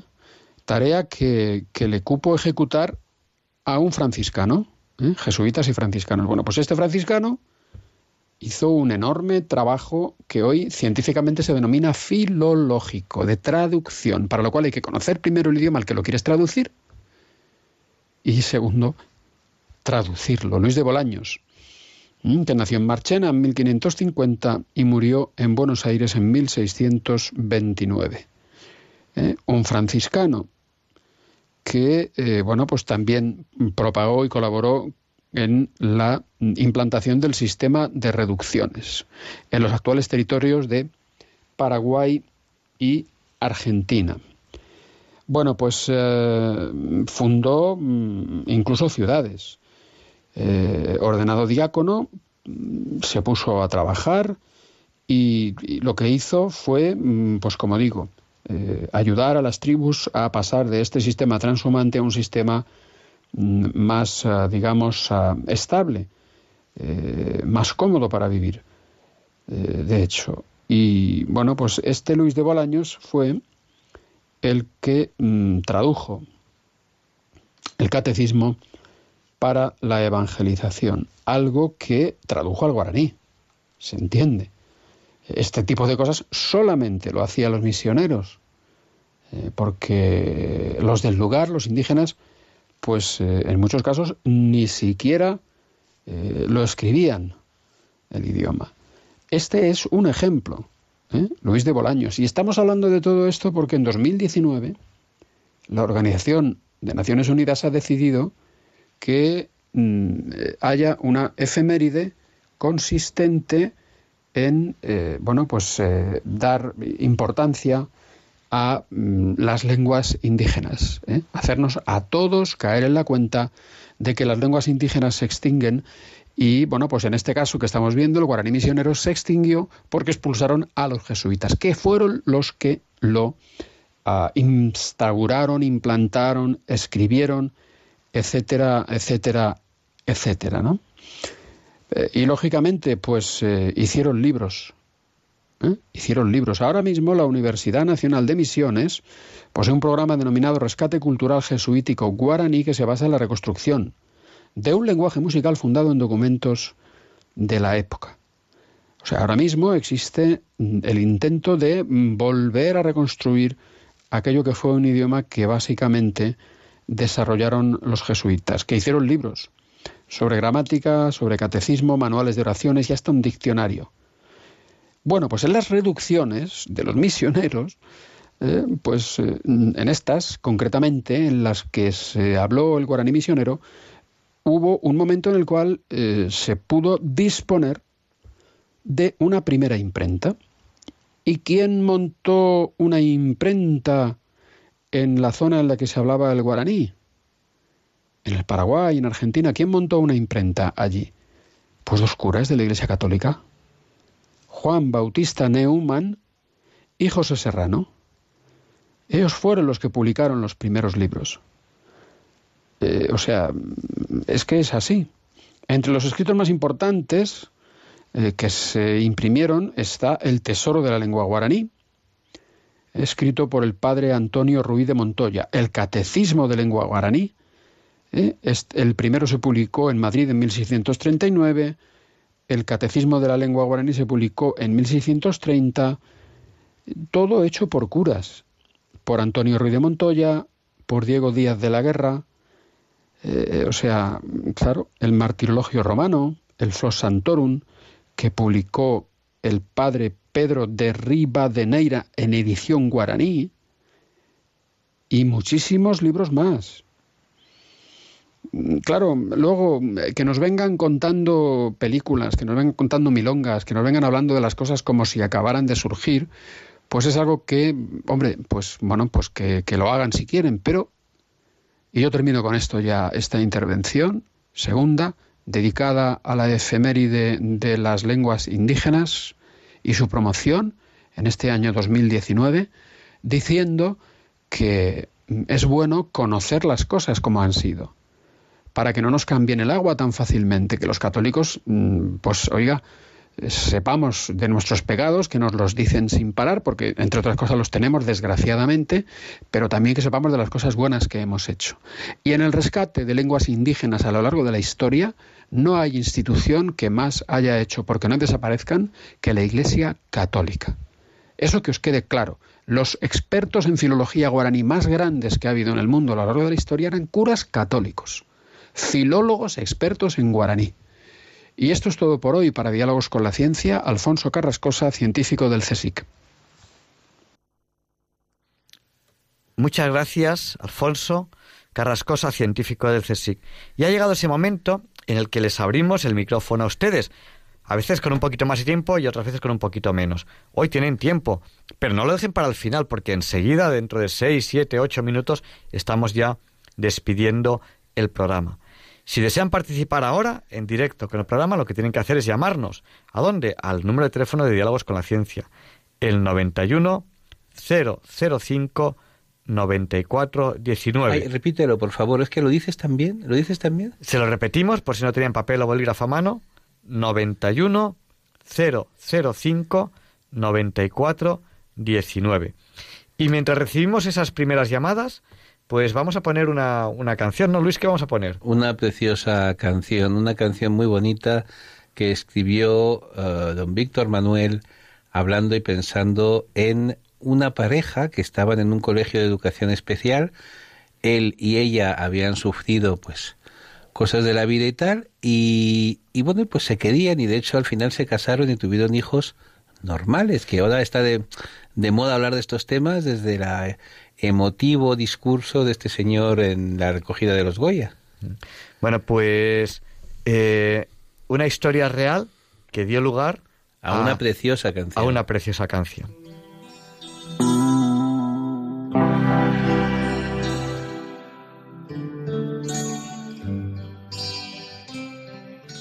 Ella fue a nacer en una fría sala de hospital.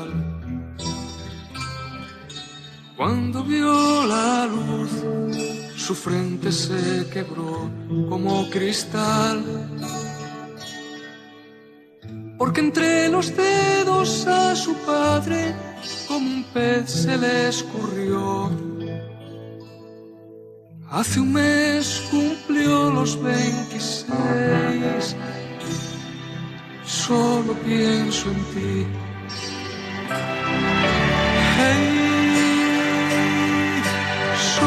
pienso en ti, juntos de la mano se desve por el jardín. No puede haber nadie en este mundo tan feliz. Hey.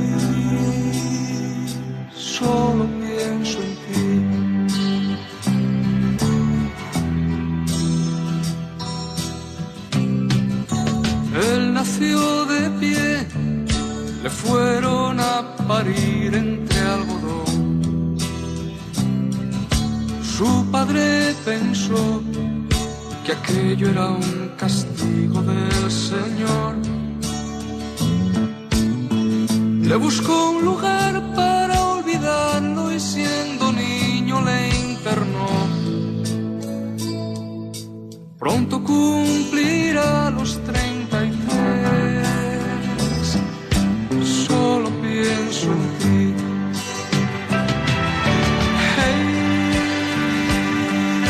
solo pienso en ti. Juntos de la mano se les ve por el jardín. No puede haber nadie en este mundo tan feliz.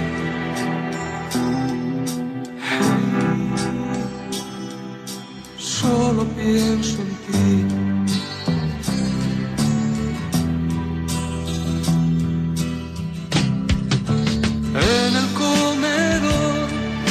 le sientan separados a comer.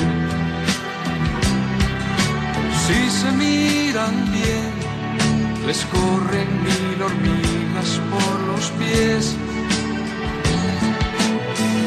Ella le regala alguna flor y él le dibuja en un papel algo parecido a un corazón. Solo pienso en ti.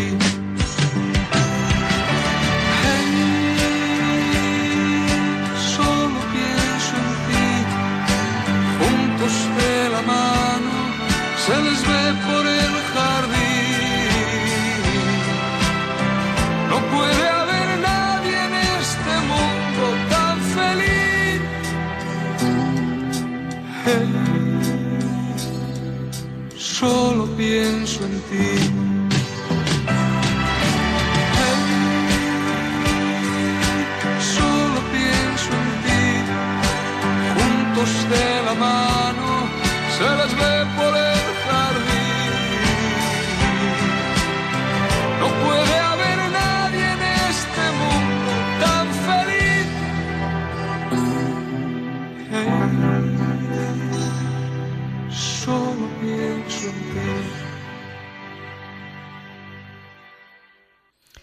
Bueno, preciosa canción que, que has, Oh, que has es- sabido elegir, Luis. Es que es una canción muy bonita porque habla del amor de verdad. Oye, y hablando del amor de verdad y del conocimiento de verdad, qué interesante todo lo que nos ha contado Alfonso Carrascosa. Mira, a mí me, me dijo un experto sobre lenguas del americanas, las lenguas que se llaman amerindias, que hay un gran misterio alrededor de, de, de Orellana, del señor que descubrió y recorrió el Amazonas.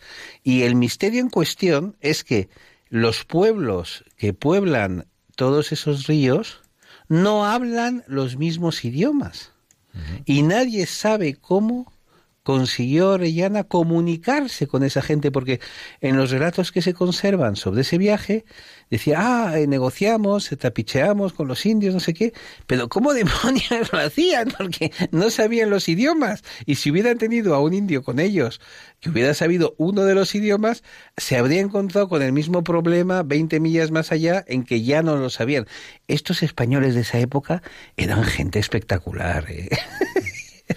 Nosotros somos como medio tontos comparados con esto, ¿no? No, y eh, españoles que, que llegaron allí fundaron universidades. ¿Universidades? Que, que dices tú, bueno, es que fundar universidad ni ahora ni antes ha sido una cosa fácil fundar una universidad. Porque, a ver, una cosa es fundar una, una escuela eh, para, para aprender cuatro cosas, no sé, pero una universidad en aquella época ya eh, era, es una cosa muy seria de, y, y- que implica eh, mucho conocimiento que transmitir. Es que te voy a decir una cosa, eran gente tan lista que sabían que no sabían. Entonces lo primero que hacían era traerse a los mejores profesores, a los mejores... En aquella época el conocimiento solía ser de frailes, solía ser de personas religiosas que tenían tiempo, ganas y vocación de estudiar y de conseguir cosas. Y antes hemos hablado del padre Acosta, que este es el creador de la botánica moderna.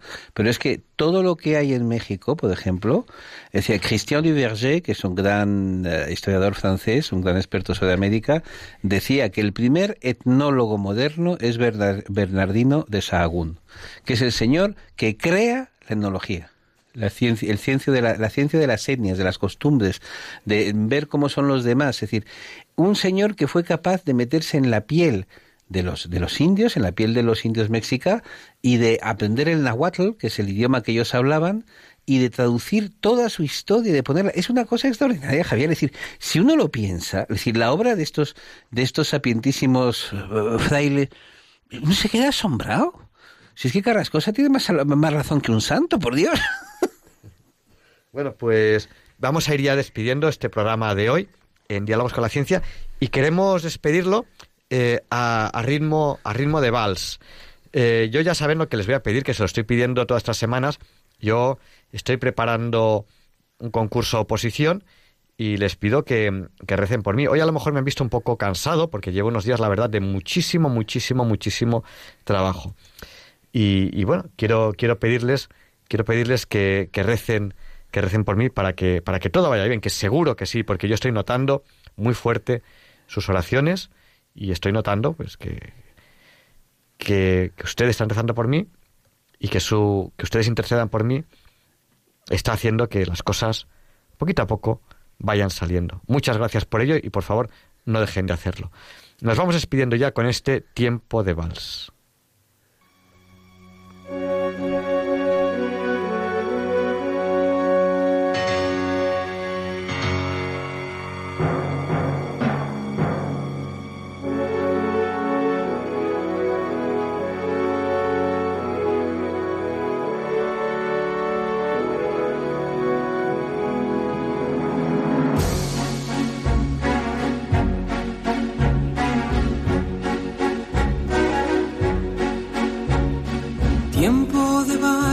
El tiempo hacia atrás, donde hacerlo de siempre es volver a empezar. Cuando el mundo se para y te observa girar, es tiempo para amar. Tiempo de vals, tiempo para sentir y decir sin hablar y escuchar sin oír. Un silencio que rompe en el aire un violín. Es tiempo de vivir. Bésame en tiempo de vals, un, dos, tres, un, dos, tres, sin parar de bailar. Haz que este tiempo de vals, un, dos, tres, un, dos, tres, no termine jamás. Tiempo de vals, tiempo para viajar encima del sol, por debajo del mar. Sin saber si te llevo, me dejo llevar. No es tiempo de verdad. Tiempo de vals, tiempo para abrazar la pasión que prefieres y hacerla girar y elevarse violenta como un huracán. Es tiempo en expirar. Bésame en tiempo de vals, un, dos, tres, un, dos, tres, sin parar de bailar. Haz que este tiempo de vals, un, dos, tres, un, dos, tres, no termine jamás.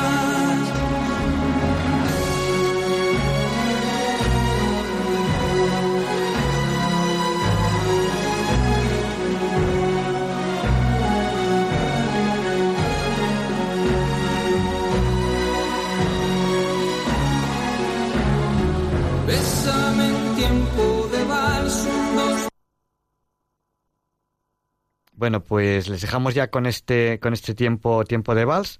Y bueno, les animamos a, ya tenemos que ir terminando el programa, eh, les animamos a que visiten eh, una, lo pueden buscar en internet, una plataforma Educación Inclusiva Sí, especial también.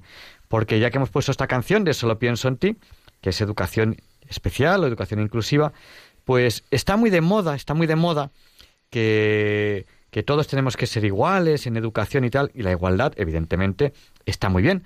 Pero hay gente que necesita cosas especiales porque es, es- su necesidad. Entonces hay una plataforma de educación inclusiva, sí, especial también, les animo a que la visiten, pues porque hay gente que necesita, que necesita esa educación especial. Vamos a darle un dato eh, que nos envían a través del WhatsApp, que es que cuando en 1636 nace Harvard, eh, pues los españoles habían fundado ya 15 universidades. Y, cuando España deja América, ha fundado más de 30 universidades. O sea, lo que hizo España en América no lo hizo ningún país, que es eh, exportar todo lo bueno, todo lo bueno que teníamos en España. Eso no lo hizo ningún país. Eh, otros países iban en plan más depredador. España no. España fue a hacer a los indios y darles todos los derechos españoles, hacerlos españoles. Bueno, es que el caso está muy bonito porque además la gente que imagina que los indios eran algo así como medio tontos y los españoles llegaban ahí y les enseñaban, los indios eran tan listos como los españoles. Entonces lo que es muy bonito de la historia es como, igual que el español se fijaba, anda, los frijoles que tienen estos tíos, anda, ¿y esto qué es? Anda, la patata, anda, ¿y esto qué es el maíz? Uy, anda, ¿y estos tomates? Hay estos pimientos, hay el tabaco y tal, todo eso para España.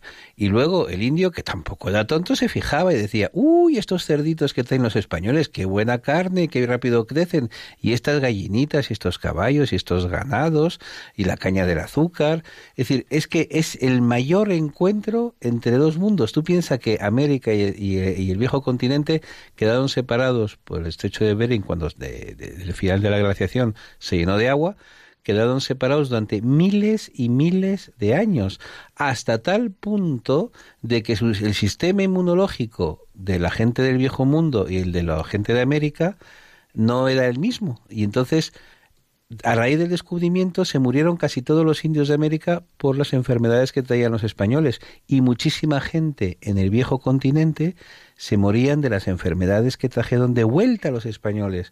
Como por ejemplo, se supone que la sífilis eh, es un regalo de América. Y en cambio, la, la, la viruela era un regalo del viejo continente. Vamos, se, se calcula que la tercera Oye, parte Luis, de la Luis, humanidad te- murió. tenemos que terminar. Bueno, pues les dejamos con el catecismo de la Iglesia Católica, que sé que, que les encanta, y les esperamos la semana que viene, si Dios quiere. Eh, no falten. Y le pediremos a Juan Pablo II, lo que no sé tiempo, que interceda por nosotros para que se nos libre del mal. Muchas gracias y hasta la semana que viene, si Dios quiere.